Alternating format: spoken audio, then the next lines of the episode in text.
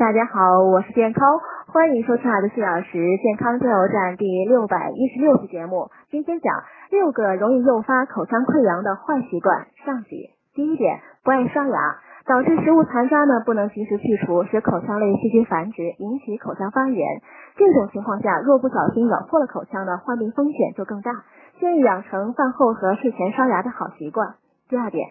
不少人喜欢用力来回刷牙，以为这样能刷干净。其实呢，这样反而会划伤牙龈和面颊内侧的口腔壁，即使伤口细小难辨，也会成为细菌繁殖的温床，久之呢会诱发口腔溃疡。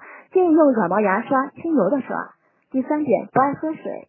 唾液含有抑制细菌繁殖的酶，但很多人呢由于紧张、压力大或不经常喝水呢，口腔干燥，导致口腔细菌滋生。